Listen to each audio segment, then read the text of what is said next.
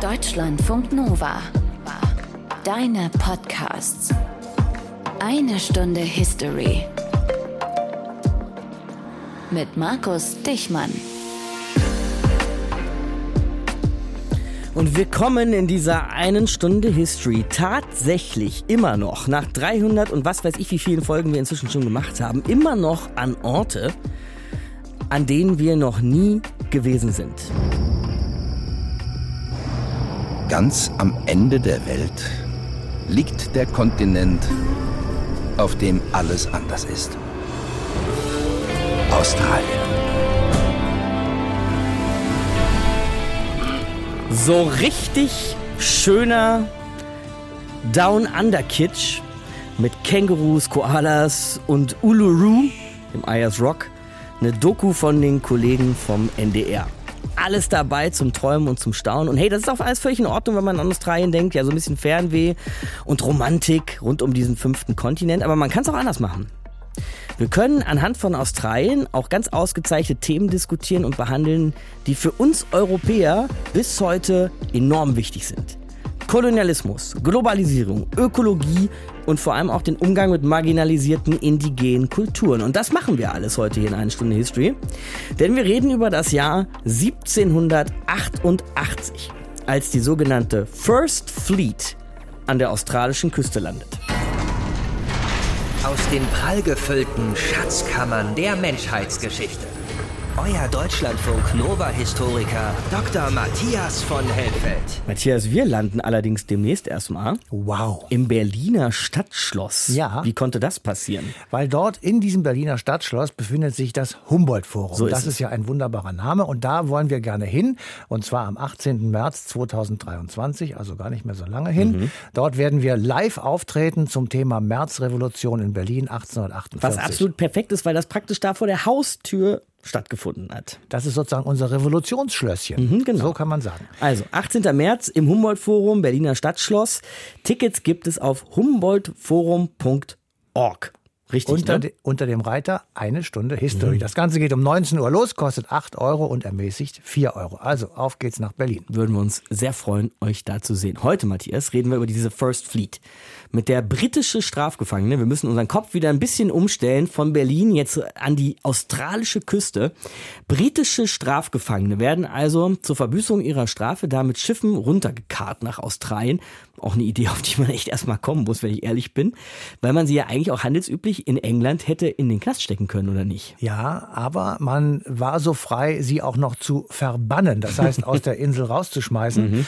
Und ähm, man geht jetzt zurück, Anfang des 17. Jahrhunderts, also die Jahre, die mit 16 beginnen. In Nordamerika haben die Engländer Kolonien erworben, Virginia 1624, Connecticut 1635, New Jersey 1664 und noch ein paar andere. Insgesamt waren es dann 13 Kolonien, die den Engländern gehörten in Nordamerika. Und von Anfang an war es schon üblich, Strafgefangene, die verbannt werden sollten, in eine dieser Kolonien in Nordamerika zu schicken. Aber wir wissen ja alle, die britischen Kolonisten waren spätestens nach der Boston Tea Party ungeheuer unzufrieden und haben einen Aufstand angezettelt, weil sie auf einmal hohe Steuern und Abgaben zahlen sollten. Das führte zu einem Aufstand zur amerikanischen Unabhängigkeit und diese Unabhängigkeit musste 1783 die britische Krone anerkennen und hatte dann ein Problem, weil es nämlich immer noch Strafgefangene gab, die aber nicht mehr nach Nordamerika konnten. Nee.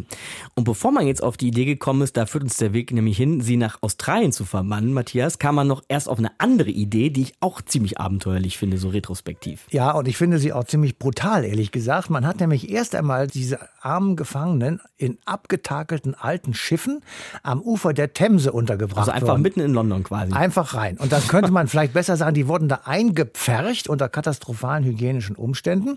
Das wiederum hat die Nasen und die Gemüter der Londoner Bürger in Angst und Schrecken verjagt und sie hatten furchtbare Sorgen, dass diese Unruhen, die dann auf den Schiffen ausbrachen, auf einmal auch bei ihnen sozusagen im Vorgarten landeten. Also diese Umstände waren über kurz oder lang nicht mehr haltbar und der Kolonialminister, den gab es damals, der wurde beauftragt, einen neuen Verbannungsort zu suchen und seine Wahl fiel auf Botany Bay. Also die botanische Bucht. James Cook hatte sie entdeckt und auch empfohlen. Damit sind wir also in Australien mit der Botany Bay. Die Reise damals von London bis da runter hat wie lange gedauert? Ziemlich lange. Also in See gestochen sind sie am 13. Mai 1787. Dann ging es weiter in Richtung Teneriffa und Rio de Janeiro. Wir machen da jetzt mal ein bisschen Rough Cut. Ja. Da wurde dann Proviant aufgenommen, dann ging es weiter ans Kap der Guten Hoffnung, auch relativ zügig an die Südspitze Afrikas, dann in den Indischen Ozean. Dort gibt es günstige Westwinde, wenn man Glück hat, sodass man schließlich im Januar 1788, also roundabout acht Monate später, mhm. in Australien ankam und nach dieser Strapaze mit vielen Strafgefangenen an Bord, die alle sicher keine Kinder von Traurigkeit waren, war man schließlich am Ziel der Träume, jedenfalls vorerst. Diese Botany Bay, von der du eben gerade schon gesprochen hast, da sind die Gefangenen dann aber auch nicht geblieben. Also der Ort hat sich als nicht so ganz optimal herausgestellt. Ne? Mhm, genau, diese Antwort ist gleich mit einer Frage an dich verbunden, sei Aha. schon mal gewahr. Okay, ja. Der damalige Marineoffizier hieß Arthur Phillip, der war mit an Bord und der kam also in dieser Botany Bay und sagte, das geht hier nicht, wir müssen nach einem besseren Ort suchen. Dabei wurde dann etwas nördlich eine Bucht namens Port Jackson entdeckt und rund zwei Wochen später ging die First Fleet dort vor Anker. Und jetzt kommt die Frage, wie hieß der damalige britische Kolonialminister? Ich weiß es, ich weiß seinen Nachnamen weiß ich, seinen Vornamen weiß ich nicht, sein Nachname war Sydney. Und Vorname war Thomas. Thomas und deswegen mhm. kann man äh, heute die Stadt Sydney genau an dieser Stelle vermuten, das ist richtig. Mhm. Und der Tag, an dem die Menschen dort angekommen sind, ist heute der australische Nationalfeiertag. Auch schräg, ne? Die Ankunft einiger Häftlinge ist in Australien also der Nationalfeiertag. Und die größte und wichtigste Stadt des Landes, Sydney, benannt nach einem britischen Kolonialminister. Schon wieder anderthalb Sachen gelernt hier in eine Stunde History. Und wie das damals alles vonstatten ging, das erzählt uns jetzt Wiebke Lehnhoff. Schuldig des Diebstahls eines Lamms. Schuldig des Einbruchs. Schuldig des Taschendiebstahls. Schuldig des Raubes. Schuldig. Im 18. Jahrhundert wächst die Bevölkerung in vielen europäischen Ländern. Auch die Gefängnisse füllen sich, vor allem in Großbritannien, in London. Viele dieser Menschen landen nicht im Gefängnis, weil sie besonders kriminell sind, sondern weil sie so arm sind, dass sie stehlen müssen, um zu überleben. Ich verurteile dich zum Tod durch den Strang. Und dafür wird auch die Todesstrafe verhängt. Denn die britische Rechtsprechung ist damals sehr hart. Aber die Regierung kann nicht alle Gefangenen hinrichten und als Ersatz gründet sie ab dem Jahr 1717 Strafkolonien in Übersee, vor allem in Nordamerika. Dorthin kann sie die Verurteilten loswerden, verbannen und die müssen dann ihre Strafe abarbeiten. In der Regel sieben Jahre lang, egal ob für Diebstahl, Körperverletzung oder Mord. Doch dann wendet sich das Blatt in den nordamerikanischen Kolonien. Die Revolution gegen Großbritannien beginnt. Und so muss ab den 1770ern ein neuer Ort für Strafkolonien gefunden werden. Australien. Aus Sicht der Briten ein leerer Kontinent, frei zur Nutzung und Besiedlung. Dort soll an der Ostküste ein neuer Gefängnisort errichtet werden. Und so bricht am 13. Mai 1787 eine Flotte von elf Schiffen nach Australien auf. Sechs davon voller Gefangener für die neue Sträflingskolonie, außerdem Soldaten und Offiziere sowie Nahrung und Tiere zum Gründen der neuen Kolonie. Unter den mehr als 770 Gefangenen sind auch rund 190 Frauen und einige Kinder. Das Leben an Bord dieser sogenannten First Fleet, der ersten Flotte, ist sicher hart, aber wohl nicht so hart wie auf späteren Überfahrten. Hier wird noch relativ gut auf Ernährung und Versorgung geachtet. Der Schiffsarzt Arthur Bow Smith notiert auf der Überfahrt. 1. November. Phoebe Norton, eine Gefangene auf unserem Schiff, fiel vom Mast ins Meer.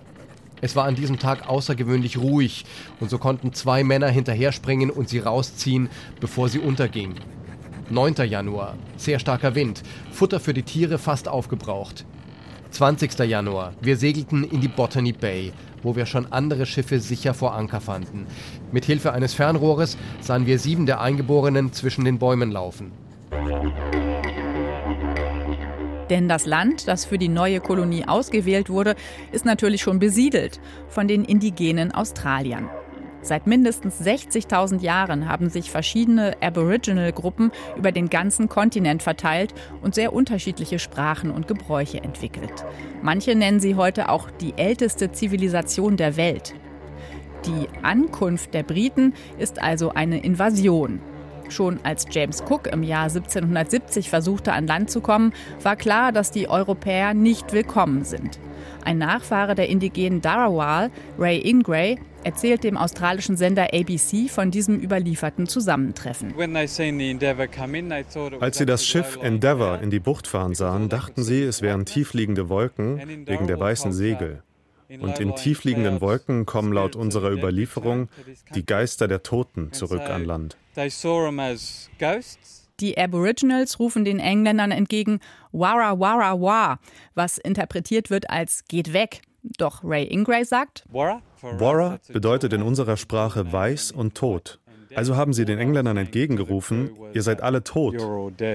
Die indigenen Gruppen können den Europäern wenig entgegensetzen mit ihren Speeren und Steinen.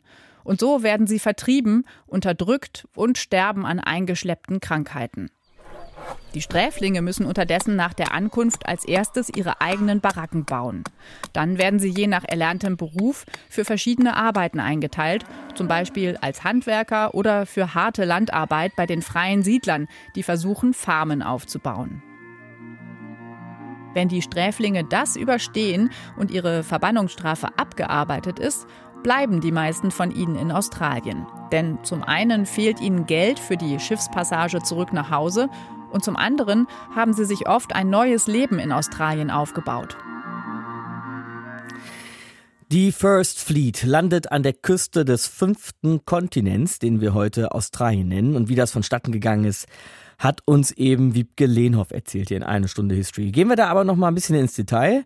Bei diesem für Australien wirklich schicksalhaften Moment kann man fast sagen, 1788. Und das machen wir im Gespräch mit Journalist Kai Rademacher, der unter anderem für die Kollegen der Geo über Australien geschrieben hat. Hallo, Herr Rademacher.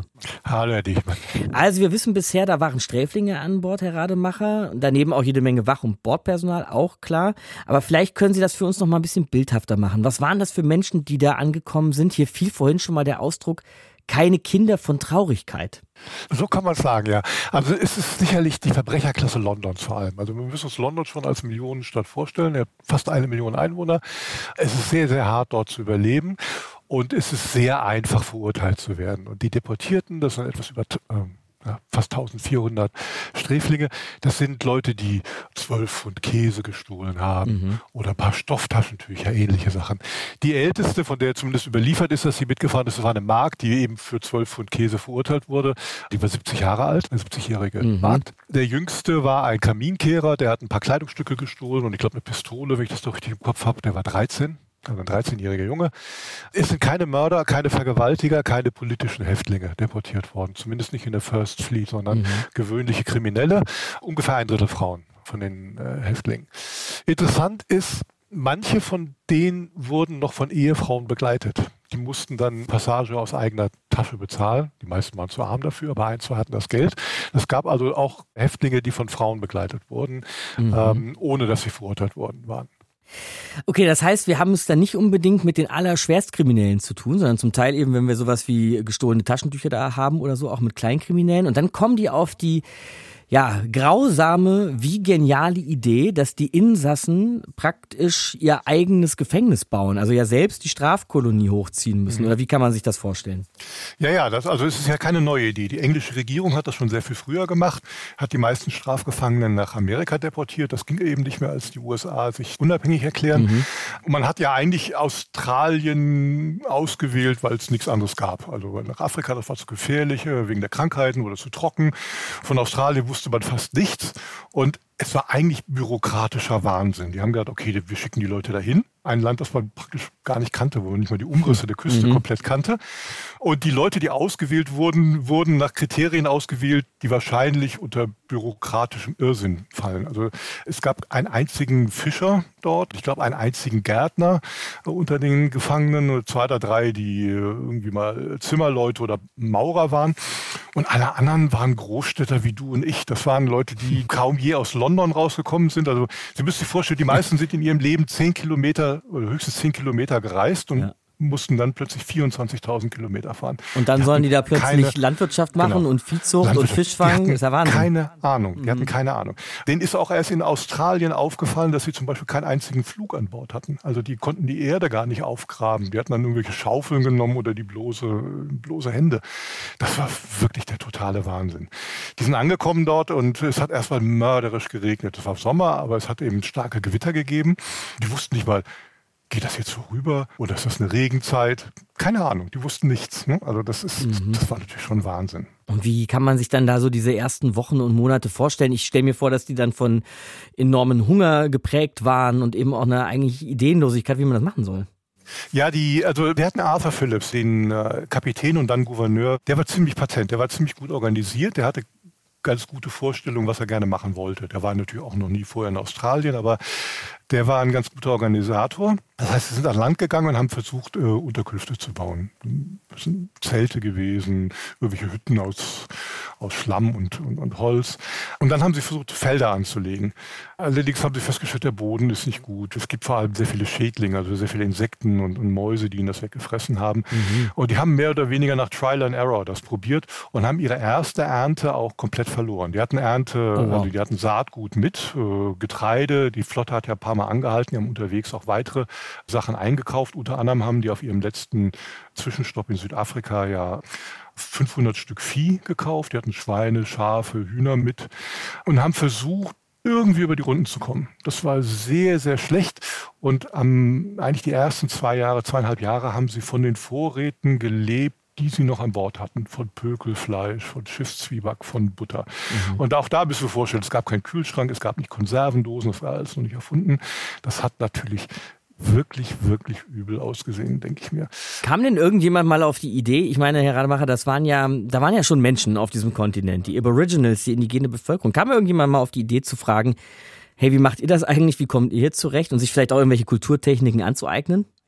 Ist nicht so einfach. Also ich, ich habe eine Sache, die mich bei der Recherche wieder aufgefallen ist, ist eben die Sache, die, die haben sich die Aborigines schon angeguckt. Das war ja am Anfang, zumindest in den ersten Tagen, ging das ja noch relativ friedlich ab. Denen ist aufgefallen, dass die Aborigines Fischeingeweide in den Haaren haben, also Fischgedärme. Und aus diesen Fischgedärmen läuft Öl runter über das Gesicht, über den Kopf, über den nackten Oberkörper. Also, warum machen die das? Mhm. Also, wie würde man das rauskriegen? Also, wenn man mit den Aborigines nicht reden kann und die auch nicht unbedingt äh, sehr offen sind, die waren ja auch misstrauisch, man muss erst mal rauskriegen, das machen die, um sich vor Insekten zu schützen. Das Fischöl hält Moskitos ab, hält andere beißende Insekten ab. Dann ist die nächste Frage, welche Fische sind es? Und dann ist die nächste Frage, wie fange ich diese Fische? Irgendwo in der Sydney Bay. Das heißt, es ist also Kulturtechniken zu übernehmen, das hört sich so einfach an, ist aber sehr, sehr, sehr schwierig. Mhm. Aber die Aborigines hatten 60.000 Jahre Zeit, sich anzupassen und die hatten nur ein paar Tage da, die Weißen. Mhm. Und das nächste ist, es wird natürlich sehr schnell sehr schlecht, das Verhältnis zu den Aborigines.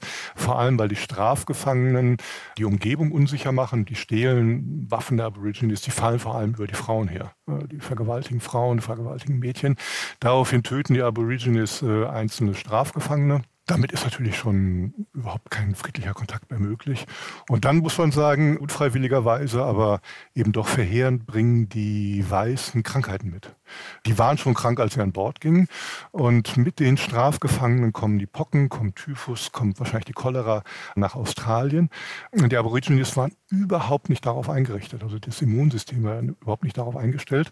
Genaue Berichte sind nicht überliefert. Es gibt keine Augenzeugen äh, dafür, aber wahrscheinlich hatten die binnen Monaten auch sehr, sehr viele Kranke und Tote da.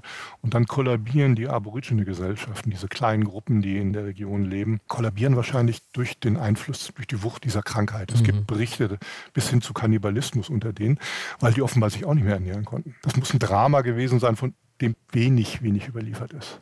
Wie kann man sich das dann aber eigentlich so dann in den Jahren, vielleicht sogar Jahrzehnten nach der First Fleet vorstellen? Also wie gleichmäßig war dieser Verkehr zwischen England und Australien? Wie oft kamen neue Schiffe an? Wie schnell wuchs dann auch diese Strafkolonie an? Wie müssen wir uns das vorstellen? Ja, die, man muss sich das vorstellen, also ungefähr ab dem dritten Jahr gibt es Ernten, die eingefahren werden können. Mhm. Und es gibt aber von Jahr zu Jahr dann neue Flotten, bedeutet neue Leute, neue Vorräte aber auch, die ankommen. 80 Jahre lang kommen eigentlich jedes Jahr eine Flotte oder zwei Flotten an oder sogar mehr Flotten an, mhm. äh, weil nachher auch andere Regionen Australiens, wie soll man das sagen, erschlossen werden für, für Häftlinge. Und es sind ungefähr im Jahresdurchschnitt halt 20.000 pro Jahr. Also es sind dann doch relativ viele Häftlinge, die kommen. Am Ende sind es etwas über 160.000 in 80 Jahren. Die Zahl ist nicht hundertprozentig genau überliefert, aber 160.000 ist so die Untergrenze. Davon am Ende, anders als bei der First Fleet, fünf Sechstel Männer und ein Sechstel Frauen. So ungefähr, um es mal als Hausnummer zu sagen. Und warum hört man dann irgendwann auf mit diesen Transporten? Warum hört man auf? Weil irgendwann kommen auch noch Leute freiwillig nach Australien, äh, ja. Äh, weiße Siedler. Zuerst sind es sehr wenig, weil Australien eben sich landwirtschaftlich nicht gut erschließen lässt. Äh, man hat wirklich große Probleme, mit sich da irgendwie anzupassen. Aber 1851 wird Gold gefunden. Es gibt den ersten Goldrausch in Australien und viele, die als Schatzsucher kommen, bleiben finden dann ja auch weitere Bodenschätze, dann entwickelt sich auch die Schafzucht und solche Sachen. Und die regulären Siedler, die regulären äh, Kolonialisten, die, sagen, nee, wir wollen, wir wollen keine weiteren Häftlinge haben. Und zum anderen hat man natürlich auch in London irgendwann gerechnet und hat gesagt, jedes Mal opfert man eigentlich eine ganze Flotte. Denn die Schiffe, die hin und zurück fahren, die sind anderthalb Jahre weg und das sind hölzerne Segler, die waren am Ende dieser Fahrten nach Australien, äh, waren die morsch, die waren Schrott. Das heißt, es war eigentlich letztlich auch unglaublich teuer, Leute zu deportieren und es war viel billiger, in England selbst Gefängnisse zu bauen. Deswegen hört das dann nach 80 Jahren auf. Kai Rademacher hat recherchiert und zusammengefasst, wie das damals war mit der First Fleet, ihrer Ankunft in Australien und uns das nochmal erklärt hier in eine Stunde History. Danke fürs Gespräch, Herr Rademacher. Ja, ich danke Ihnen. Bisher haben wir ja die ganze Zeit von der First Fleet gesprochen. Das heißt, Matthias, es muss klar sein, dass es mindestens noch eine Second Fleet gegeben haben muss. Ähm, wie viele waren es denn aber insgesamt solche Häftlingstransporte von England nach Australien? Es waren sehr, sehr viele. Die genaue Zahl weiß ich gar nicht, aber in den folgenden Jahren kamen immer wieder Fleets an, also mehrere Schiffe, das waren meistens so um die zehn. Mhm. Die hatten sehr viele Strafgefangene an Bord. Andere von diesen Schiffen waren Versorgungsschiffe, weil natürlich für diese lange Reise musste man ja auch Proviant haben. Und es hat mehrere Zwischenstopps gegeben, da wurden dann also auch Kohlen und ähnliche Dinge aufgenommen. Also es war ein ziemlich großes maritimes Unterfangen. So, und wenn die Gefangenen dann da angekommen waren in Australien, wie lebte es sich eigentlich für die da?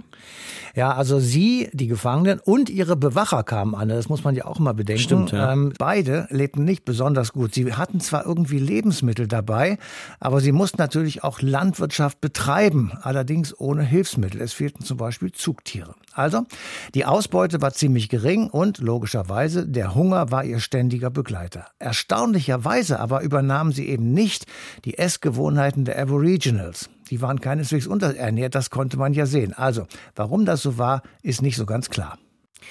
Die Aboriginals, über die wollen wir jetzt in einer Stunde History noch ein bisschen ausführlicher sprechen. Matthias und ich geben uns übrigens äh, die ganze Zeit sehr viel Mühe, auch immer von Aboriginals zu sprechen, als Kurzform praktisch von Aboriginal Peoples, also Peoples Plural, den Völkern, die man als Aboriginal bezeichnen kann. Und das machen wir übrigens auch, weil Sebastian uns geschrieben hat. Sebastian wohnt schon seit 15 Jahren in Australien und arbeitet da im Bereich der First Nations Health, also befasst sich eben auch mit den Indigenen, hat Sozialwissenschaften studiert und wollte uns mal darauf hinweisen, dass man Aborigines in Australien und besonders die Aboriginals selbst, dass sie das nicht mehr so gerne hören. Hier in Deutschland ist es natürlich noch relativ sprachgebräuchlich, deshalb kommt es vielleicht bei dem einen oder anderen unserer Experten heute noch vor. Aber Matthias, wir achten auf jeden Fall drauf. Unbedingt. Von Aboriginals zu sprechen. Und die thematisieren wir jetzt eben nochmal ausführlicher im Gespräch mit Jörg Helbling. Er ist Wirtschafts- und Politikethnologe. Grüße Sie, Herr Helbling. Hallo. Was wird denn über dieses erste Aufeinandertreffen von Aboriginals und Kolonisten überliefert, Herr Helbling? Gibt es da überhaupt was? Wissen wir was drüber? Wir wissen einiges darüber. Es gab Offiziere, Dawes und Tench vor allem, aber auch Richter, Collins und andere, die haben Tagebuch geführt und die waren auch sehr interessiert an dieser Kultur der Aborigines und mhm. äh, wir wissen da einiges von denen. Weiß man denn, was die Strafgefangenen, aber Sie haben ja jetzt auch gerade beschrieben, praktisch das Personal und die Offiziere an Bord, was die dachten ja. über diese Menschen, die Sie da plötzlich sahen in Australien, die offensichtlich schon vorher da waren? Es kommt ein bisschen darauf an, von wem man spricht. Die Gefangenen selber, die waren unter relativ äh, harschem Regime. Die wurden auch bei Fehlverhalten relativ heftig bestraft mit Auspeitschungen und so weiter. Und die arbeiten auch für die Regierung, Regierungsfirmen, aber auch auf Farmen. Und da kamen sie schon in Kontakt mit Aborigines. Und da gab es natürlich äh, unterschiedliche Möglichkeiten, mit denen zu interagieren als Tauschpartner Partner, also Nahrungsmittel, aber auch Alkohol wurde getauscht gegen Nahrungsmittel, die die Aborigines liefert und vor allem gegen äh, sechs.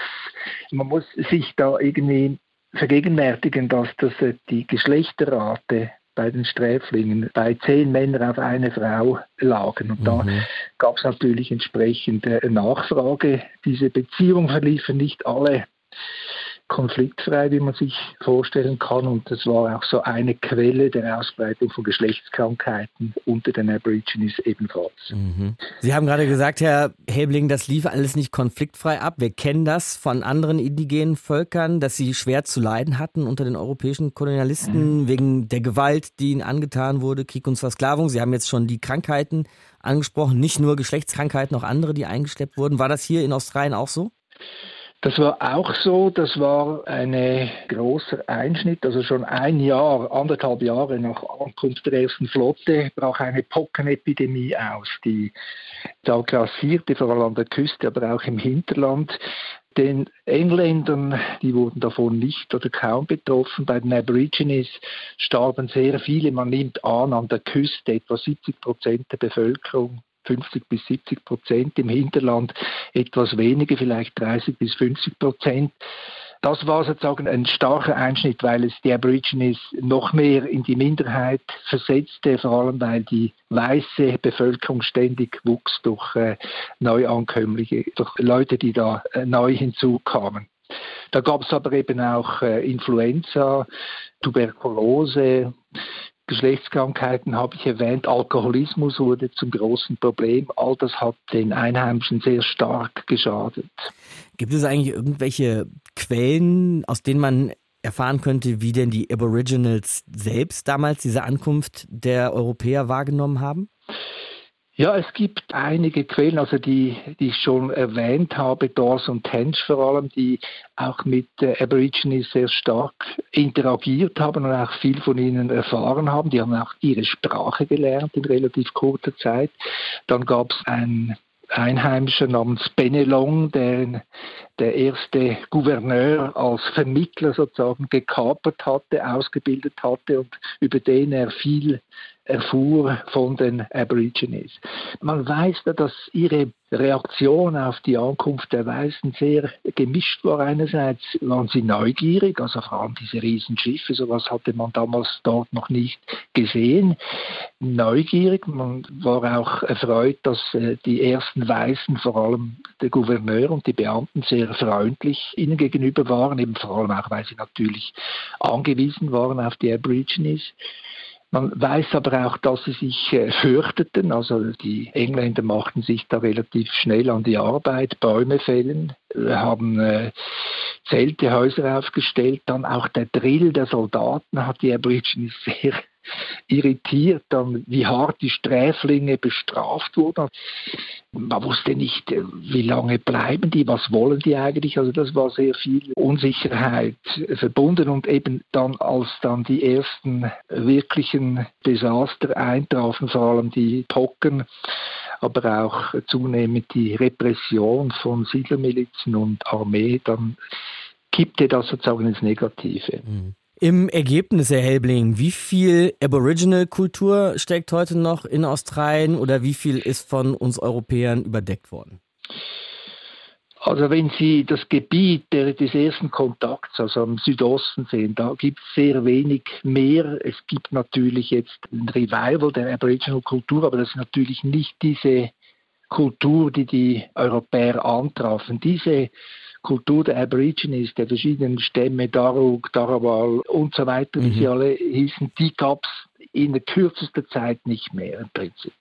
Das war geschuldet eben nicht nur diesen Krankheiten, sondern eben auch Landraub, also dass die ersten Europäer eben ihre Landwirtschaft, Viehzucht expandierten, vor allem die Schafe und mit allem, was das mit Landraub und äh, Vertreiben der Aboriginals zusammenhing und auch die Krankheiten, die Massaker, Hungerkatastrophen und so weiter, das hat dazu geführt, dass um die 1830er Jahre kaum mehr Aborigines äh, traditionell lebten, falls sie überhaupt noch lebten, in dieser Region im Südosten.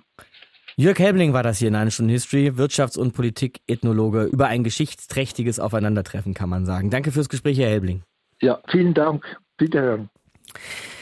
Heute, im Jahr 2023, hat Australien ja, ich habe es mal nachgeschaut, gut 25 Millionen Einwohner. Und die australische Statistikbehörde gibt an, dass davon 2,4, also nur 2,4 Prozent indigene Wurzeln hätten und 92 Prozent europäische. Insofern, Matthias, ist völlig klar, dass die europäischen Kolonialisten diesem Kontinent ihren Stempel aufgesetzt haben. Unbedingt. Und wir werden das gleich noch ein bisschen näher betrachten. Aber allein die Tatsache, dass es sich um Männer und Frauen handelte, die auf den Schiffen nach Australien verbracht wurden, das legt eben nahe, dass es Nachkommen gab. Und da wurde auch Buch drüber geführt. First Fleet Nummer sowieso hatte 20 Neugeborene während der Überfahrt. Mhm. Es sind natürlich auch sehr viele gestorben. Beispielsweise bei der Third Fleet 182 Todesfälle von 1885 Personen an Bord. Sie und ihre Nachkommen gaben dem Kontinent den Namen Straf Kolonie Australien. Das war natürlich auch Ausdruck kolonialer Arroganz der Briten, aber es hat auch tatsächlich etwas mit der heutigen Bevölkerung zu tun. Wir waren ja jetzt äh, häufig gedanklich in Sydney, ne? also dieser ersten Strafkolonie, aber es gab von denen ja noch mehr. Welche eigentlich? Ja, es gab insgesamt vier. Also eine in Sydney haben wir jetzt gesagt, dann gab es in New South Wales im Südosten Australiens eine. Auf der gegenüber von Melbourne gelegenen Insel Tasmanien gab es eine und auf den Norfolk Islands im Pazifischen Ozean. Dort mussten die Strafgefangenen dann tatsächlich Zwangsarbeit verrichten oder wie im Falle von Tasmanien die Besiedlung der Insel beginnen. In Tasmanien ging das übrigens zeitweise zeitweise nicht besonders gut. Siedlungen und Gefängnisse waren überfüllt, es gab Plünderungen, es gab Brandstiftung, es gab schwere Verbrechen und in Folge dann wurden die Verschiffungen nach Tasmanien beendet. Also mindestens der Name der größten und wichtigsten Stadt des Landes Sydney und der Nationalfeiertag erinnern noch an die First Fleet und die größte Stadt des Landes und Nationalfeiertag das ist natürlich schon mal was. Australien und die First Fleet heute. Reden wir nochmal drüber mit unserer Korrespondentin für Australien, mit Jennifer Johnston. Grüß dich, Jennifer. Hallo. Also diese erste Truppe Strafgefangene scheint mir in Australien noch in bester Erinnerung zu sein, Jennifer. Oder wissen die AustralierInnen vielleicht doch gar nicht so ganz genau, was es dann am Ende wirklich auf sich hat mit dieser First Fleet? Doch, die wissen schon genau, was es damit auf sich hat, aber es ist eigentlich so, dass die Geschichte lange eher verschwiegen wurde, weil sich viele dafür geschämt haben, was da in der Vergangenheit passiert ist. Mhm. Heute sind aber viele Australier auch stolz darauf, wenn sie ihre Wurzeln bis zu diesen ersten Siedlern, den Strafgefangenen, den Menschen auf der First Fleet zurückverfolgen können. Da hat sich sogar eine eigene Organisation gegründet, die Aha. Fellowship of First Fleeters. Und da darf man halt nur Mitglied werden, wenn man seinen Stammbaum ganz lückenlos bis halt zu diesen ersten Gefangenen zurückverfolgen kann, die da im Januar 1788 im heutigen Sydney angekommen sind. Man darf aber auch Mitglied werden, wenn man seine Geschichte auf die Marinesoldaten oder die Besatzung zurückverfolgen kann. Mhm. Also auf alle, die damals mit dieser First Fleet angekommen sind. Und ich habe zum Beispiel mit einem dieser Nachfahren gesprochen, ja. der das alles auch zurückverfolgt hat. Und sein First Fleeter zum Beispiel war ein Strafgefangener, der hatte damals Kleidung gestohlen und ist dann damals weitergezogen als Siedler nach Tasmanien, hat da ein Haus gebaut, Familie bekommen und dieses Haus hat äh, der, mit dem ich da gesprochen habe, dann sogar besucht. Er durfte da übernachten. Die heutigen Besitzer haben ihm das erlaubt und das war für ihn ein ganz besonderer Moment. Also es wird an diese damaligen Strafgefangenen schon erinnert. Kann man das denn aber irgendwie noch auseinanderklamüsern, wie viele AustralierInnen heute tatsächlich noch verwandt sind mit denen von damals, mit den Häftlingen? Das ist wirklich schwer zu sagen. Es gibt so Schätzungen, die sprechen von 20 Prozent der australischen Bevölkerung, mhm. die man zurückverfolgen kann, also die wirklich Nachkommen der Strafgefangenen sind. Aber das ist jetzt nicht nur die First Fleet, die da damals 1788 angekommen ist, sondern alle Strafgefangenen, die sich dann über die Jahre mit dem Schiff in Australien angekommen sind. Das waren ja mehr als 160.000, verteilt über mehr als 50 Jahre, in einigen Teilen sogar mehr als 80 Jahre, wurde das ja praktiziert. Um halt die Strafgefangenen aus Großbritannien loszuwerden, wurden sie ja nach Australien gebracht. Ja, und von diesen sind die aller, allermeisten geblieben in Australien. Weil erstens durften viele die Kolonie nicht verlassen, auch nachdem sie ihre Strafe abgesessen hatten. Und für die, die dann wirklich frei waren, wäre auch die Überfahrt viel zu teuer gewesen sind also sehr viele in Australien geblieben und haben sich dort ein neues Leben aufgebaut, wie der Vorfahre von dem First Fleeter, mit dem ich gesprochen mhm. habe, der dann nach Tasmanien ausgewandert ist. Diesen Verein, Jennifer, und auch dieses Interesse an der eigenen Familiengeschichte wirklich mal in allen Ehren. Aber ist es nicht auch ein bisschen schräg, vielleicht nicht mehr wirklich zeitgemäß, diesen Tag äh, der Ankunft der First Fleet noch als Nationalfeiertag zu feiern? Ja, das ist komisch und das kritisieren heute auch total viele. Mhm weil die Ankunft der Briten in Australien ja sich auch sehr, sehr negativ auf das Land ausgewirkt hat. Das hat ja eine Verdrängung der Indigenen bedeutet von ihrem Land, wo sie tausende Jahre über Generationen gelebt haben. Es gibt den Wunsch, den Nationalfeiertag zu streichen oder zu verschieben auf einen anderen Tag, um einen Nationalfeiertag zu haben. Die Aboriginals sind sehr, sehr kritisch heute. Sie sagen, das ist für uns kein Tag natürlich, wo wir mit Konzerten und Feuerwerk und Barbecue am Strand was zu feiern haben, sondern für uns ist es der Beginn von Mord und Vertreibung. Sie nennen es eher den Invasion Day, den Day of Mourning, den Day of Survival, also Tag der Invasion, Tag der Trauer. Und es gibt jedes Jahr große Proteste und das nicht nur unter den indigenen Australiern, sondern auch immer mehr von den Nicht-Indigenen die diesen Tag inzwischen kritisieren. Es gibt so ein bisschen ein Entgegenkommen, sage ich mal. Zum Beispiel startet Sydney die Gedenkfeier beim Australia Day mit einer traditionellen Begrüßungszeremonie der Indigenen. Mhm. Und an diesem Tag oder dieser Tag wird auch dafür genutzt, inzwischen kritischer auf die Vergangenheit zu schauen und auf die Ungerechtigkeit aufmerksam zu machen, die ja auch bis heute anhält. Die Indigenen haben bis heute Nachteile, sei es im Bereich der Bildung, auf dem Arbeitsmarkt, bei der Wohnungssuche, Gesundheit, ihre Lebenserwartung.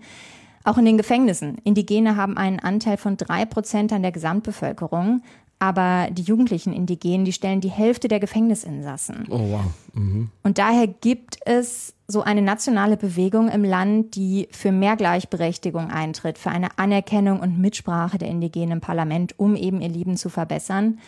Und es gibt auch die Forderung nach einem Vertrag und einer Entschuldigung, auch wenn das jetzt 250 Jahre später ist, da sagen sie, ja, es wird halt Zeit, dass das passiert, weil Australien ist das einzige Land der Commonwealth-Staaten, das noch keinen Vertrag mit seinen Indigenen beschlossen hat. Und der aktuelle Premierminister Anthony Albanese, der hat das den Indigenen versprochen und gesagt, es soll dazu noch in seiner Amtszeit ein Referendum geben. Eine Sache vielleicht noch, Jennifer, die ich mich noch so gefragt habe, wenn wir von den Aboriginals reden, reden wir dann eigentlich von Stadt- und Landbevölkerung, so wie alle anderen AustralierInnen auch? Oder gibt es vielleicht tatsächlich noch Aboriginals, die tatsächlich in Strukturen wie früher leben? Das gibt es noch, aber sehr, sehr wenig. Die meisten leben in den Städten und leben halt unter einfach nicht so guten Bedingungen. Die mhm. Armut ist sehr, sehr hoch, die Gesundheitsversorgung ist sehr, sehr schlecht. Im Schnitt ist die Altersstruktur bei den Aboriginals wesentlich jünger. Viele werden einfach nicht so alt. Von daher zieht sich wirklich die Ungerechtigkeiten, die Benachteiligungen bis heute durch. Jennifer Johnston, unsere Korrespondentin für Australien. Danke dir, Jennifer. Danke euch. Ich habe mich ja schon ganz am Anfang hier, unserer Ausgabe Eine Stunde History, über diesen australischen Nationalfeiertag gewundert. Die Ankunft der First Fleet, okay, ja, aber die bedeutete ja gleichzeitig einen Riesenschrecken für die indigenen Aboriginals. Und wie gehört, ist dieser Nationalfeiertag auch in Australien heute nicht unumstritten. Und Matthias, das ist ja nun wirklich auch keine so ganz einfache Frage, was man als Nationalfeiertag wählt. Können wir hier ein Liedchen singen von in Deutschland? Ja, also wir Deutschen haben auch so was äh, Problematisches gehabt. Das war bei uns sehr speziell, weil wir eben in einer besonderen Situation gelebt haben, in zwei eigenen Staaten, also in einem geteilten Land. In der DDR, der damaligen Deutschen Demokratischen Republik, war der 7. Oktober Nationalfeiertag wegen der Republikgründung im Jahr 1949. Mhm. In der Bundesrepublik Deutschland, also im westlichen Teil, war der 17. Juni Nationalfeiertag als Tag der deutschen Einheit wegen des Aufstandes in der DDR im Juni 1953. Beides war in dem jeweils anderen Teil umstritten und wurde auf gar keinen Fall akzeptiert. Nach der Wiedervereinigung hat man es dann ein bisschen einfacher. Da war es dann der 3. Oktober als als Tag der Einheit nach der Wende in der DDR. Also sagen wir so, solche Tage sind für viele Menschen sinnstiftend, das ist wichtig für Identität und für Zusammengehörigkeitsgefühl, aber einen Tag zu nehmen, an dem eine Kolonialmacht Strafgefangene in einem anderen Land ablädt, das ist schon etwas Besonderes, finde ich jedenfalls. Auf jeden Fall eine Besonderheit australische Geschichte, mit der für heute aber Schluss sein soll, weil wir nächste Woche dann wieder zu einer Besonderheit deutscher Geschichte zurückkommen.